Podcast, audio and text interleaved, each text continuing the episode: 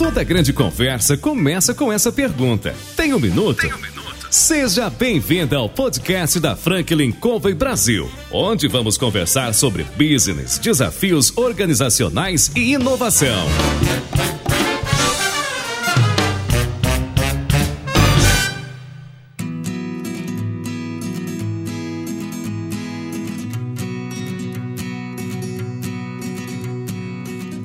Olá pessoal, aqui é o João Palmeira, sou consultor da Franklin Covey Brasil e nós temos entrevistados diretores, CEOs empreendedores nas mais diversas áreas, compartilhando as suas experiências de vida, suas histórias. E hoje a gente está aqui, nós uh, ligamos para o Breno Pires, ele é o CEO da Clube Petro.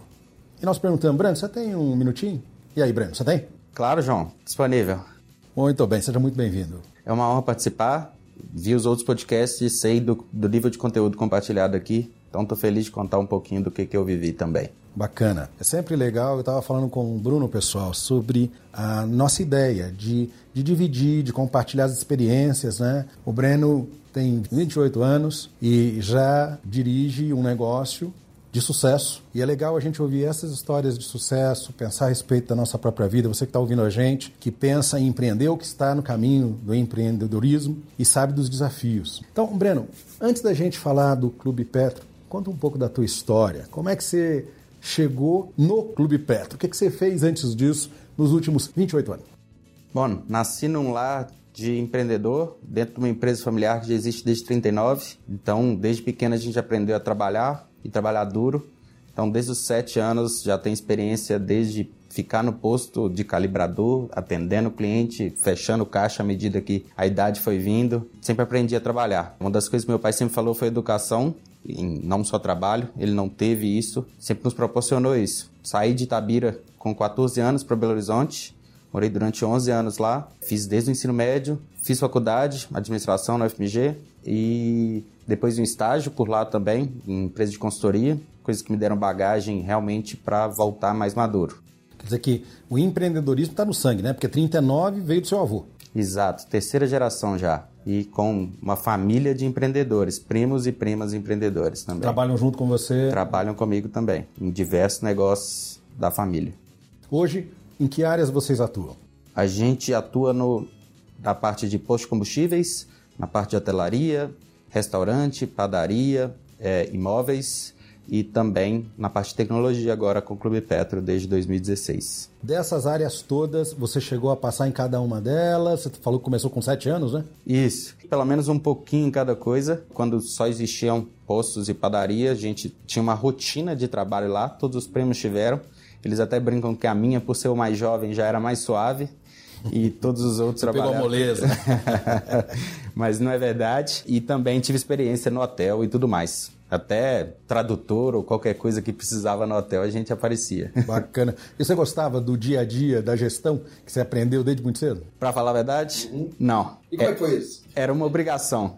Era uma obrigação, eu cresci meio que obrigado a estar ali, e mas hoje sou eternamente grato no meu primeiro estágio eu já falei, cara, é só isso? Eu só tenho que mexer no monte de planilha, entregar tudo isso bonitinho, organizado? Não tem que sujar a mão, não tem que carregar nada? É isso mesmo meu trabalho? Então, sempre foi bem mais tranquilo o trabalho em si depois de gestão e tudo mais, depois dessa experiência toda. Quer dizer que valeu a pena ter que ir lá para frente do posto, atender cliente, calibrar, atender na padaria. Isso foi uma escola, né? Com certeza, com certeza. Mudou com certeza a minha vida e me faz enxergar um pouco do trabalho diferente e o próprio do trabalho da equipe que está lá completamente diferente. A empresa hoje tem quase 400 pessoas nos negócios tradicionais, gente com mais tempo de, de empresa até do que eu tenho de vida e que estão lá vivendo essa rotina diariamente. Então, enxergar um pouquinho mesmo que seja muito pouco da rotina deles, da vida deles, me transformou bastante para o futuro. Que bacana. Quando você acabou a universidade, a tua ideia era voltar para os negócios da família ou fazer o quê? Não, minha ideia era, estava na consultoria, estava feliz lá, trabalhando em empresas de portes totalmente diferentes da empresa familiar, e minha ideia era continuar. Mas no fim da faculdade, meu pai faleceu e eu me senti na necessidade de voltar. Eu tinha confiança que quem estava lá também iria levar essa empresa, porque afinal é uma empresa familiar, para frente. mas eu sabia que a empresa estava mais fraca e que de alguma forma eu também poderia ajudar. Sabia também que não era o melhor momento para eu voltar. Talvez se eu voltasse três anos depois, cinco anos depois, com melhor bagagem, daria mais certo. Mas olhando hoje, foi o momento certo de voltar. O Clube Petro nasceu depois que, a gente, que eu voltei e formamos mais um braço para a família. E com certeza foi uma escolha sábia. É interessante, né, Breno, você contar essa, essa parte desafiadora da vida da gente, né? Você falou da morte do seu pai, lembrei do meu, eu estava aqui na Franklin Cove dando um treinamento, quando bateram na porta, era três e meia, que estava perto do café, e começaram a falar na porta, uma zoeira, me atrapalhando, inclusive, porque eu estava dando um treinamento com o pessoal, e aí alguém entrou, falou com alguém que estava sentado, a pessoa levantou, olhou para mim e falou assim, você tem que sair agora. Eu falei, como assim? Estou no meio do treinamento, você tem que sair agora. Falei, tá, né? Pedi licença pessoal, fui até a porta, alguém respirou fundo fez assim. Seu pai morreu. Meu amigo, o chão faltou. Eu perdi a linha de raciocínio, eu não sabia o que exatamente fazer. E é interessante, né? Que às vezes uma tragédia como essa que a gente enfrenta na vida, ela faz a gente tomar algumas decisões mais vamos dizer assim, mais duras, mais desafiadoras, né? Que às vezes a gente não está nem esperando, né? E o, o, engraçado também é que meu pai valorizava o trabalho. Já estava de câncer há um ano e as últimas férias, vamos dizer assim, ele gostava de contar para os outros, que para o pessoal, que ah não, o Breno não está trabalhando porque ele está, não está viajando porque ele está trabalhando. Então ele valorizava tudo isso. Então esse final aí, começar a minha carreira já foi algo que ele começou a gostar. Eu acho que ficou a responsabilidade de, de construir algo grande para frente continuar a história que já vem desde a, das outras gerações da família. Eu acho que isso é, é legal do pessoal parar para pensar que são os valores familiares, né? Que o seu pai provavelmente trouxe do teu avô, é? e você carrega hoje isso como algo extremamente importante para tua vida também, né? Com certeza.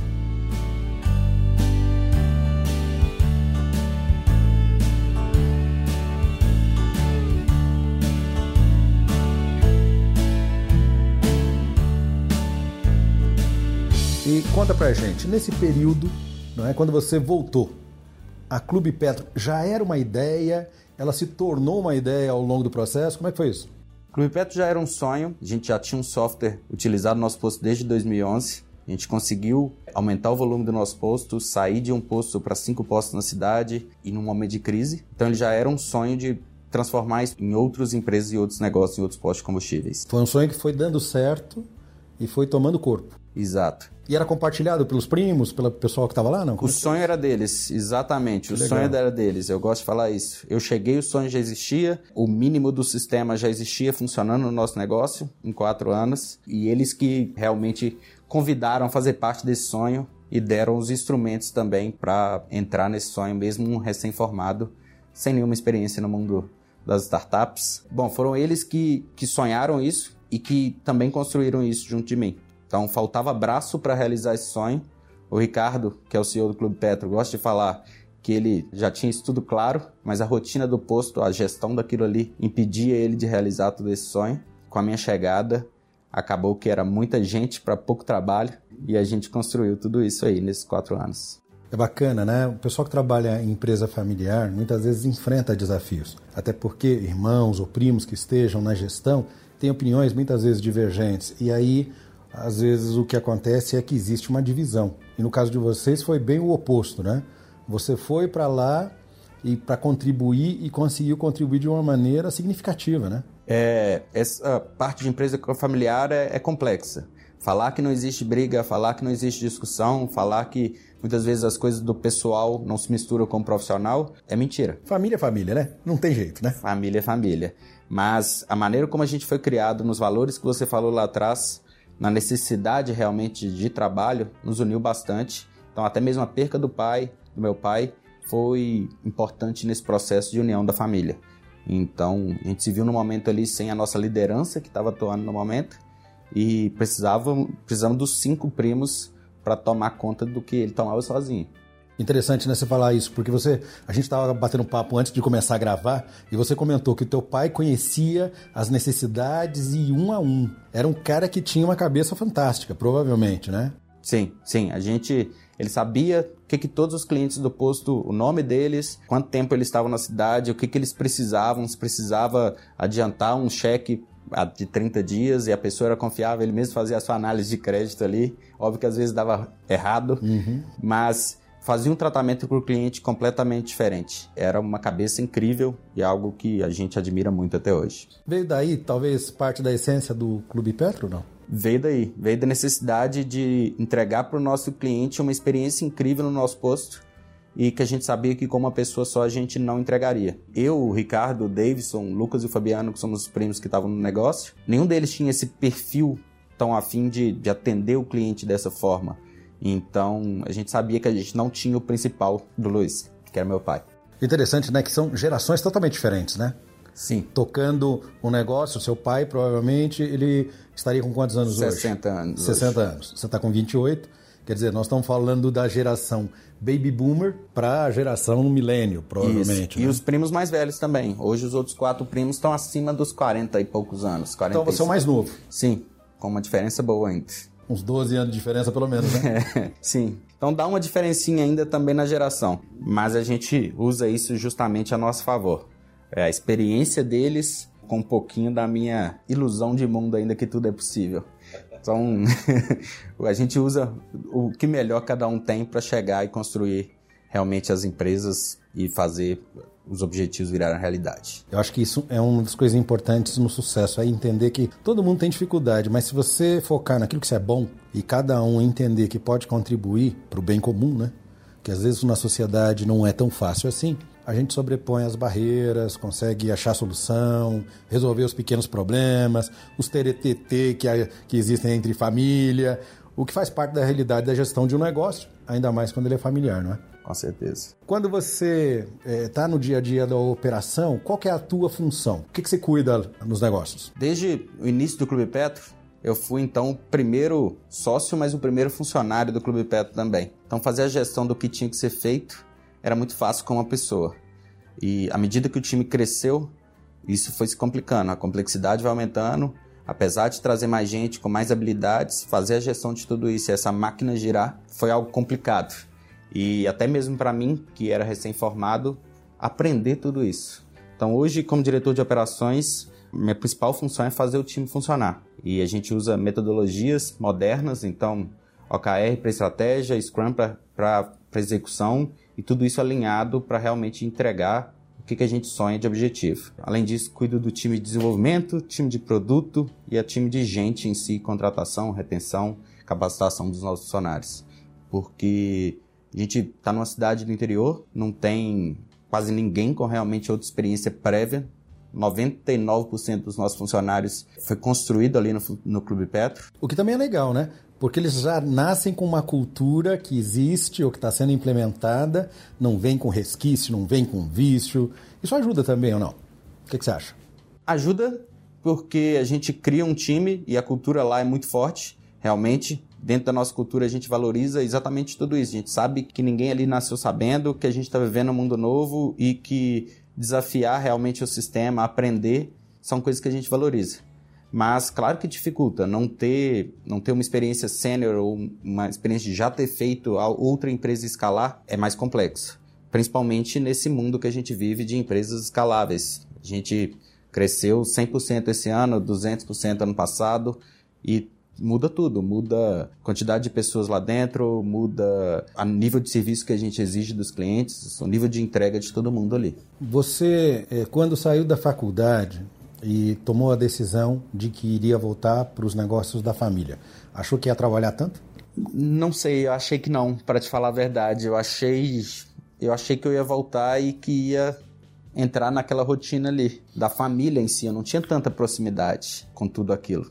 Então, nos tempos de estagiário, era seis horas diária, conciliar com a faculdade não era tão difícil. Mesmo um estagiário me cobrando muito para fazer uma entrega de nível não estagiário, eu trabalhava, mas não era tanto. E depois, no papel de dono, as coisas são completamente diferentes.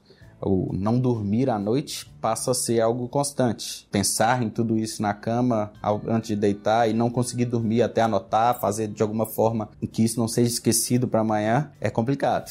Então, esses quatro anos aí foram de muito trabalho. Tenho certeza que os próximos também serão de muito trabalho. Ainda mais na, na, taxa de crescimento que você mencionou, né? Você falou que cresceu ano passado 200%, esse ano 100%, quer dizer, um crescimento extremamente agressivo numa época recessiva, né? Exatamente. E de um negócio que hoje a gente está com mil postos em todo o Brasil. Quando a gente iniciou o negócio, a gente sonhava em ter 100 postos cliente. Então, Isso há quanto tempo atrás? Há quatro anos atrás, a gente sonhava em ter 100 postos clientes. Dez vezes em... em quatro anos em o quatro sonho. Exatamente. O sonho. então, o desafio foi, foi tremendo para o passado.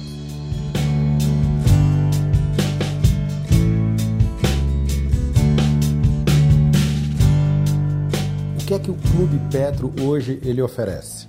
A gente é uma aceleradora de resultado para postos de combustíveis. Basicamente, a gente é, nasceu de um programa de fidelidade específico para o posto e não da distribuidora, não da Ipiranga.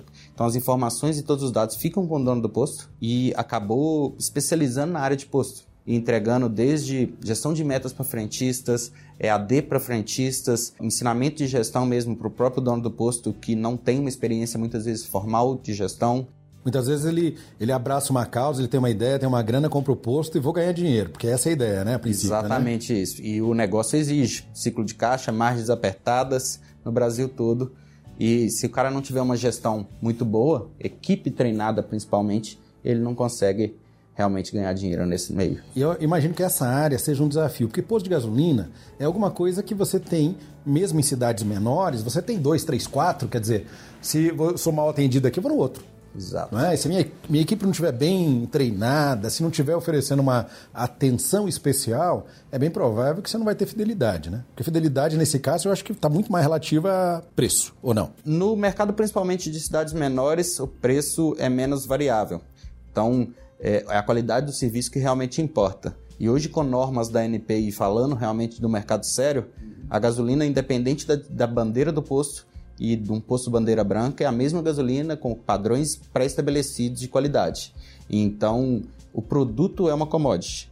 Quer dizer que o diferencial vai estar nesse na maneira como você trata o teu cliente, é isso? Exatamente. A gente vê postos hoje clientes nossos e também não clientes com serviços completamente diferentes, com calibrador na pista, atendendo o cliente e proporcionando uma experiência muito maior que só combustível. Quando a gente pensa em postos, para quem está ouvindo, né? Você tem uma visão de posto de gasolina em que a gente não conhece todo o desafio que é por trás. Agora, quem empreende, que sabe o desafio da margem apertada, como você está falando, de tratar com gente, de ter todo tipo de pessoas né, como clientes ali na ponta, fora todo o desafio que é trabalhar com combustível, que é um produto volátil, é? que é um produto de alto risco, enfim, é, é uma responsabilidade grande, não é? Não?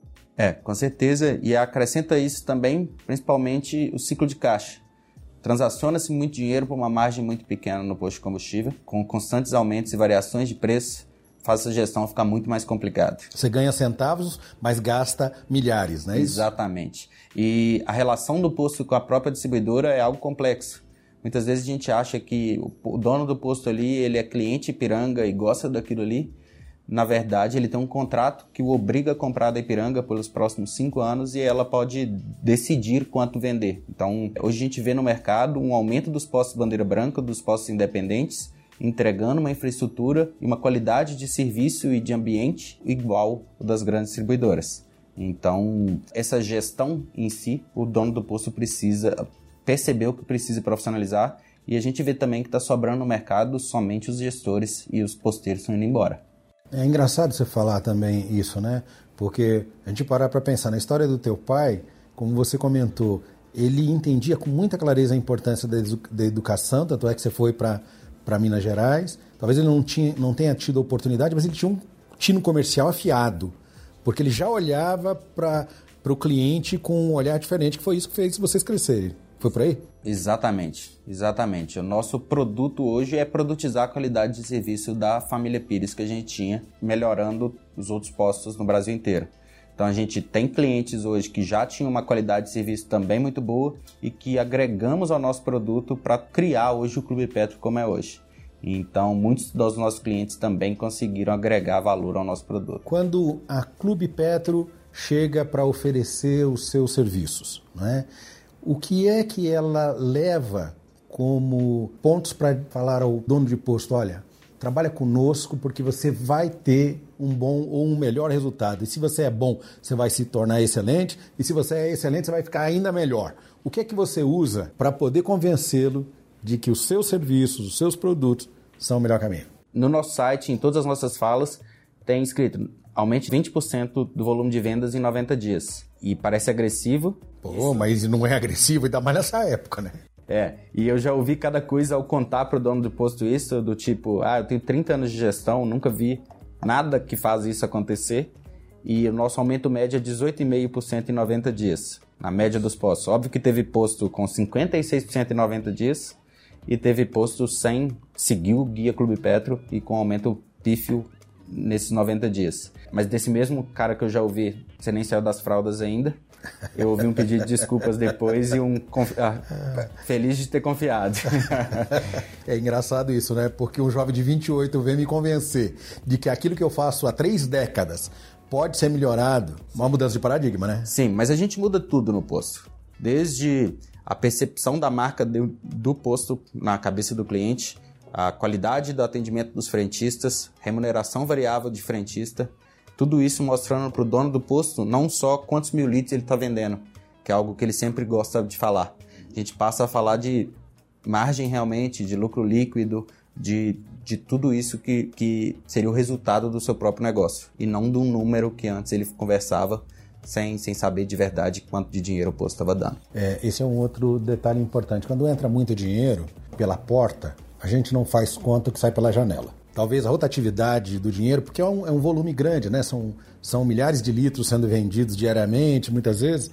Isso faz com que alguns erros sejam cobertos. Aí você chega lá e diz o seguinte: olha, vamos rever toda a estratégia aqui. Quanto tempo leva para você fazer uma mudança em que o dono do posto consiga? É 90 dias ou é a partir do que você fez é que conta os 90? A gente tem um período de implantação que demora 45 dias Basicamente, vai desde realmente treinamento de todo mundo envolvido, a produção dos materiais gráficos, treinamento do próprio sistema, instalação do sistema em si. Então, nesses 45 dias, a gente fala que é o momento de transferir o máximo de conhecimento que o Clube Petro tem para o dono do posto.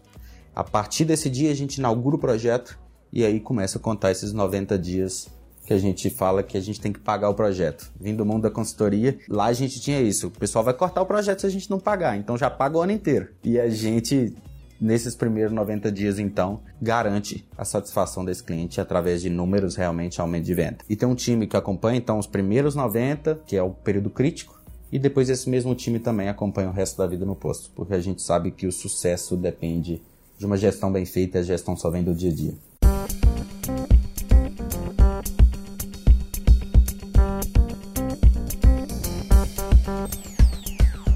Você comentou que saiu da, da, da universidade, veio, voltou para o negócio da família e ao longo desses anos o crescimento foi gigantesco. E provavelmente é um dia a dia de aprendizado constante. Sim. Quando voltei, não sabia nem o que era o modelo de negócio Clube Petro, não sabia o que era um SaaS, um software como serviço, não sabia que a gente se configurava nisso. Então, o aprendizado, desde Google mesmo, por, por estar em Tabira, o aprendizado com os primos, a participar de programas de aceleração Scale Up da Endeavor que a gente conheceu desde outras startups que também estavam passando por momento de, de crescimento sem saber muito para onde estava indo e com os mentores que nos ajudaram bastante. Então, Diego Gomes, que já teve aqui no seu no seu podcast é um cara que eu admiro bastante e sigo, leio tudo que posta. Então a busca por conhecimento é grande. Essa é uma busca constante, precisa ser constante, né? Precisa né? ser constante. A gente incentiva a gente mesmo a continuar isso, a própria turma que está com a gente a, a, buscar muito mais. Então hoje a gente aprende muito com o pessoal que está lá dentro porque buscou e já está à frente da gente em alguns assuntos. Isso também é um ponto importante para quem está ouvindo a gente, porque tem uma equipe de alto desempenho, vai nos ajudar a tirar parte do peso que o dono do negócio carrega, porque sozinho a gente não consegue fazer nada, né? Sim. Algo engraçado é justamente isso. A gente tinha 10 pessoas na equipe, estava tudo sob controle, eu sabia tudo o que estava acontecendo. E um belo dia eu falei, não, eu vou contratar 12 estagiários. E falei isso, os primos acharam loucura.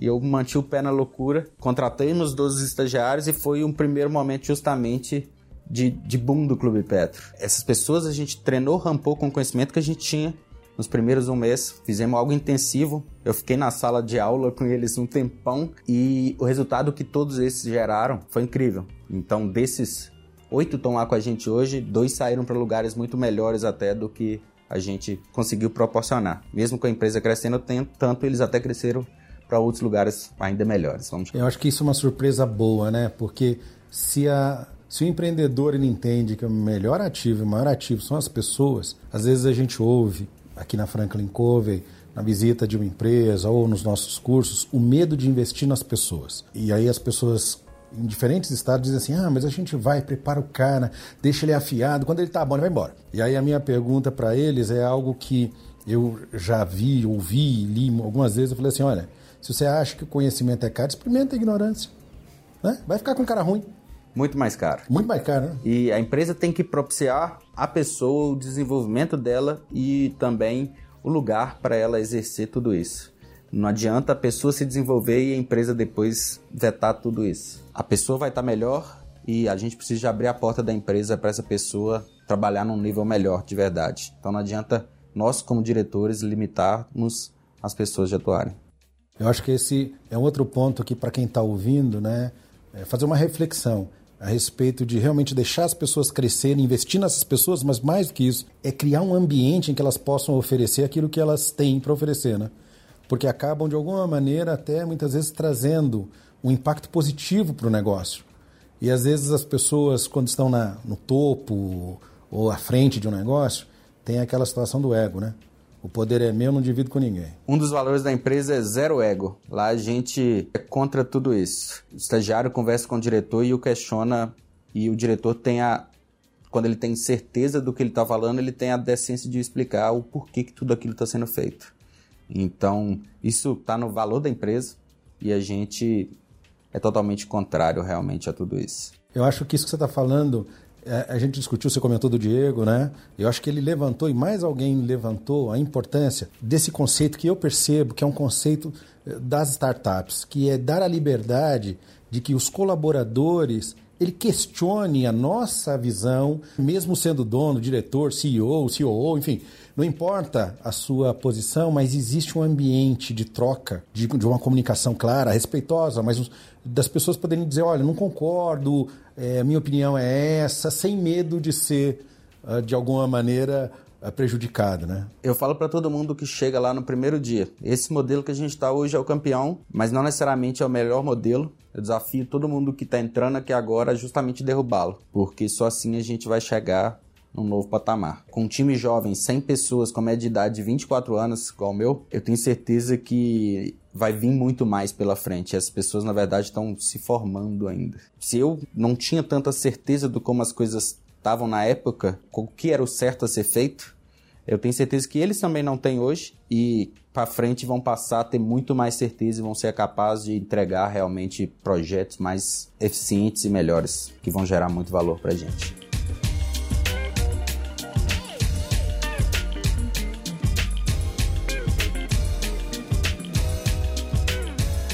Muitas vezes a pessoa empreende e geralmente o empreendedor não necessariamente dá certo no primeiro trabalho, né? Ele tenta, quebra a cara, vai, tem um tremendo no preju, fecha o negócio, abre outro, né? Eu conheço um monte de histórias assim, eu participei disso, inclusive, né? Mesmo com a história recente, já quebrei a cara uma vez, na verdade duas. Primeira vez, dentro do nosso próprio programa de fidelidade, a gente queria um outro modelo de negócio semelhante ao DOTS, vendendo ponto de fidelidade para outras empresas. A gente pegou, foi em 26 parceiros lá em Tabira e conseguimos fazer eles adotarem então a passar a distribuir a moeda Pop Fidelidade, que era o nosso projeto de fidelidade. Apesar desse engajamento de 23 a 26 é, parceiros, a gente viu que o modelo de negócio que a gente tinha construído com o CSM, com a pessoa dedicada ali pelo sucesso e satisfação desse parceiro, a conta não fechava. O modelo não morreu, a gente teve que se readaptar, mas posso entender que, que foi sim um fracasso em si. É, mas faz parte do negócio, né? Às vezes as pessoas têm medo de errar e o ponto aqui é que o erro faz parte da construção do acerto. Exatamente. Hoje em dia está cada vez mais comum falar que é preciso errar rápido para realmente acertar depois. E a gente valoriza esse erro. Uma das outras coisas lá no Pet, a gente sempre fala chora o pau. É um dos valores da empresa, parece engraçado e informal falar, mas é feita melhor que perfeito. Quando a gente passa uma tarefa para alguém, que seja fazer um site, se a pessoa não sabe realmente fazer um site, a gente espera que ela pelo menos tenha desenhado no papel o que, que ela está desejando para aquele site, que era a tarefa dela. A gente não quer desculpa no final desses 15 dias de trabalho que, ah, eu não sei fazer site não sei fazer site, a gente já sabia que você não sabia. a gente quer saber o que, que você fez para fazer, isso, fazer isso acontecer. O que você sabe é mais importante do que você não sabe. Exatamente. Então valorizamos os erros, damos oportunidade para as pessoas errarem, aprenderem e, e, a gente sabe que é só assim que a gente vai conseguir chegar num futuro diferente. Eu também já errei muito, todos os primos já erraram muito e a gente tem, tem até o cuidado lá de não culpar, porque é justamente isso. Muitas vezes as pessoas usam o erro contra você e parece que aquilo está te perseguindo e pode até te impedir de, de errar de novo ou impedir de arriscar de dar novas ideias, né? Pra você falar assim, ah, eu, e se eu errar? Então ficar quieto aqui na minha. Exatamente. Deixa a coisa correr. Então, Lá a gente valoriza tudo isso e acaba abrindo portas para o erro. Claro que muitos erros acontecem, mas muito mais acertos, pelo visto. E isso é bacana, né? E, e os números não, não mentem, né? Não Eles mostram que, mesmo havendo erros, os acertos são tão grandes né, que de 100 numa meta quatro anos atrás para mil, né, 10 vezes de, o número de crescimento, pelo menos do sonho, isso já, já mostra que o caminho está certo, né? Exatamente. E a gente sabe que a gente tem que continuar nele porque muita coisa tem para vir ainda. É legal você convidar as pessoas logo no início a desafiarem o modelo, porque ao longo desses, desse período que a gente tem é, entrevistado a diferentes pessoas, eu lembro de pelo menos duas ou três vezes que eu ouvi que o segredo, um dos pontos importantes de você ter resultado é justamente essa inquietude é de não achar que o teu modelo é o perfeito. E sempre se perguntar, será que dá para melhorar? Será que dá para fazer de outro jeito? Será que alguém tem uma ideia melhor? Porque isso faz toda a diferença, não faz? Faz toda a diferença.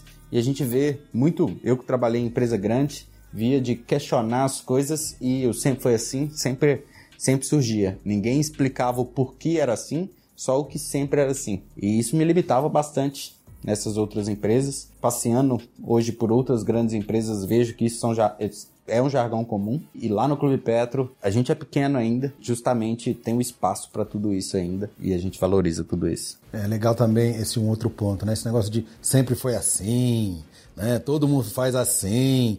Por que fazer fora da caixa? Eu acho que é um dos grandes pontos aí de, das pessoas patinarem. Você acaba criando um círculo vicioso. Ninguém inova porque se vai inovar, tem risco.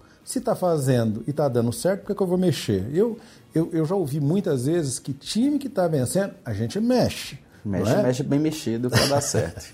Com certeza. Time que está ganhando, sempre dá para colocar uma peça nova, trazer alguém que vai acrescentar muito nesse time, ou mover uma peça dentro do time mesmo para melhorar e para realmente crescer. Sobre time que tá ganhando também se mexe, a gente é uma empresa de 39. A gente estava ganhando já. Então, buscar novos negócios e crescer é justamente isso. Muitos nos perguntaram por que, que vocês estão fazendo isso? Para que mexer com tecnologias? Já tem, já sabe mexer composto? Vai mexendo no composto. Tá dando certo? Tá né? dando vai, certo. Vai se meter em outra área, né? E, e a gente tem planos para novas novas frentes no futuro. A gente sabe que time que está ganhando é justamente a gente pode ganhar em outros jogos ainda. Bacana ouvir isso. Eu, o pessoal que está ouvindo a gente às vezes empreende e empreender não tem idade. Ainda mais quando você tem isso nas veias e você já errou uma, duas, três vezes, então às vezes a pessoa está exatamente com o dobro da tua idade, mas está pensando num novo negócio. E do que você está falando me faz pensar é, a importância dessa troca de informação. Você comentou que você é o mais novo, dos, dos cinco primos, né? E de que existe uma diferença. Já existia do teu pai para eles, como existiu do seu avô para seu pai e de você para eles. E você contratou 12 estagiários, rapaziada nova, mas que veio contribuir, que veio somar muito para o negócio. Então, essa troca não é, é, de informação, de visão, de expectativa, de inquietude de gerações diferentes enriquece muito o processo. Né? Com certeza. E de especializações diferentes também. Hoje no Clube Petro a gente não requer nenhuma experiência prévia e nem nenhuma área específica. Então eu tenho desde biomédico cuidando de sucesso do cliente, direito no comercial, frentista programando, isso é mais legal. Era um frentista lá do posto que já começou a faculdade E assim que a gente descobriu que ele estava fazendo programação, ele já enfiamos ele lá no time. É um cara que cresceu, fez o próprio gestão de metas para frentista. Óbvio que a ideia já existia, uma concepção nossa, mas ele executou com a cabeça que ele já tinha de frentista da necessidade. Ele conhecia a realidade, né? Exatamente. E construiu uma ferramenta que para a gente foi essencial, porque a gente passou a comunicar com o cliente, ó, com o, o, o principal agente transformador que é o frentista. Porque afinal de contas é ele que vai vender o produto, é ele que vai servir o cliente, é ele que vai ouvir, enfim, ele é peça-chave, né? Exatamente. Então, muitas vezes se a gente tivesse ficado com a nossa cabecinha de diretor, a gente não teria se aproximado de tudo isso.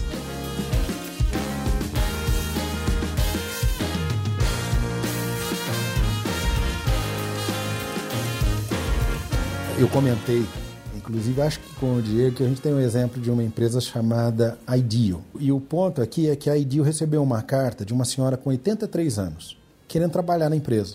Agora você imagina, uma mulher de 80 anos, com 80 anos, você está querendo é parar, não começar, né? Mas ela explicou na carta dela de que ela sempre teve o desejo de trabalhar com engenharia, mas na época dela a mulher não trabalhava. A mulher tinha que ficar em casa. E ela queria contribuir de alguma maneira. E o que eles fizeram foi aceitá-la meio período, e tem a ver com o exemplo que você citou do frentista, porque o ganho para IDIO foi trazer alguém que tinha toda uma vivência e entendia de todas as dificuldades quando a pessoa chega à melhor idade, dos desafios de locomoção, não é? de todas as limitações que a idade impõe, e ela, com essa experiência, ela veio para somar no time. Né? E pensando no, no frentista, é bem por aí, né? Bem por aí. E o dela ainda tem um caso que ainda melhora. Eu estudo bastante a parte de pessoas e a cognição.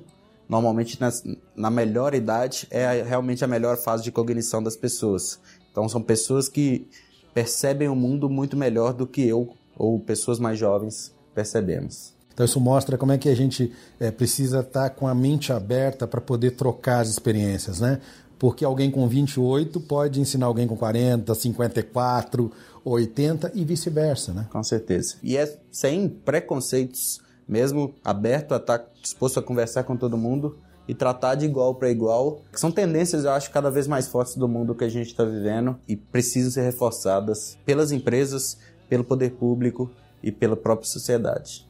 Eu acho que é essa diversidade que as pessoas ainda estão se dando conta, né, de como ela pode enriquecer, como ela pode trazer subsídios, pode trazer uma nova visão para fazer um negócio novo, se tornar novo de fato e de direito, né? Porque às vezes a gente está tão arraigado naquilo que conhece que o desconhecido parece ser um desafio, um monstro e a gente não quer encarar, né? Sim.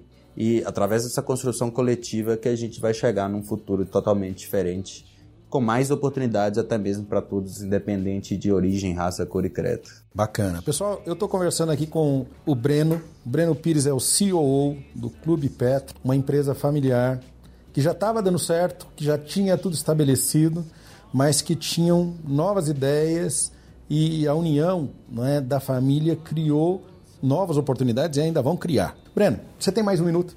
Claro. Eu vou aqui tentar extrair ainda mais do Breno, né? Porque é uma história super bacana, uma história familiar que faz a gente pensar a respeito de alguns conceitos, né? Breno, a tua experiência desde os sete anos de idade numa empresa familiar. Para quem está ouvindo e que às vezes trabalha com filho, trabalha com irmão, trabalha com sobrinho. Pelo menos eu trabalhei assim na minha, na minha família também por um período de tempo. Para essas pessoas que, que conhecem o desafio de trabalhar com gente de perto, que como você comentou no início, né, às vezes mistura a parte pessoal com a profissional, vira aquele, aquele negócio doido, né? Vira um angu de caroço, como dizem os nossos familiares, né? O que que você vê? O que que você diria para quem tem um negócio, seja ele tamanho que for, mas é um negócio familiar, quais são os pontos que a gente precisa estar atento para que as coisas caminhem, na tua opinião? Eu acho que, primeiro de tudo, é ter percepção que para construir um negócio gerador entre gerações, a gente precisa pensar na geração que está vindo. Lá dentro da própria família Pires, os primos já têm filhos e a gente já está construindo o que, que vai ser feito com essas pessoas, quais são os pré-requisitos para até mesmo entrar dentro do projeto da empresa familiar. Então, construir realmente um plano para todo mundo é algo essencial. E tem pessoas, como na nossa empresa tem, que não vão necessariamente seguir os sonhos dentro da empresa e vão para outras áreas de atuação e tudo mais. Então, eu acho que a principal dica é a empresa sim criar como empresa um plano para todo mundo que está ali e pode estar envolvido e da liberdade para cada um tomar a decisão de seguir esse plano ou buscar novos sonhos. Como é que você vê o Clube Petro para os próximos quatro anos, já que em quatro né, houve esse boom positivo e desse crescimento substancial numa época de desafio? A gente, primeiro de tudo, eu acho que pensando nos quatro anos, a gente tem que ter a bagagem dos últimos quatro. Então a gente sabe que a gente vai crescer muito mais que os últimos quatro, porque a gente já tem a experiência que a gente adquiriu, até mesmo de um produto mais certo. A gente quer estar em muito mais postos no Brasil inteiro. Hoje a gente já está no Peru e queremos estar em outros países da América Latina também, agregando mais valor ainda, se possível com pagamento de postos de combustível, batendo frente a frente com as grandes distribuidoras, sendo uma alternativa para os postos independentes a terem segurança no seu negócio. Muitos dos empreendedores que a gente tem conversado, como você, estão na casa dos 20 e poucos anos. Como é que você se vê daqui mais 20? Caramba, complicado pensar isso. Eu espero, primeiro de tudo, estar realizado. O que me motiva a trabalhar todo dia é justamente a ideia de estar construindo algo legal. Construindo algo legal para 100 pessoas que trabalham comigo, para os mil clientes, para os clientes dos clientes dele. Então, eu me enxergo realmente transformando a vida de mais gente e formando uma sociedade melhor e tendo impactado já pessoas a fim de gerar mais valor para o mundo. Eu acho que esse é o grande sonho. Não é só dinheiro, nunca foi só dinheiro e para frente tem muito mais para vir. Breno, espero que vocês continuem tendo muito sucesso. Obrigado, João. Prazer participar. Estou disponível sempre. O prazer foi meu, cara. e ó, espero que você volte mais vezes. Foi um papo muito agradável. Obrigado, uma bela de uma tarde. Valeu. Sucesso.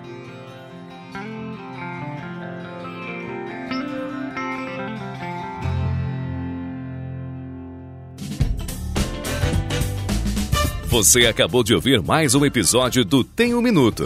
Oferecido pela Franklin Covey Brasil, uma empresa global que ajuda outras empresas a alcançarem resultados que requerem grandes mudanças no comportamento humano. Venha conhecer nossas soluções customizadas para os seus desafios organizacionais.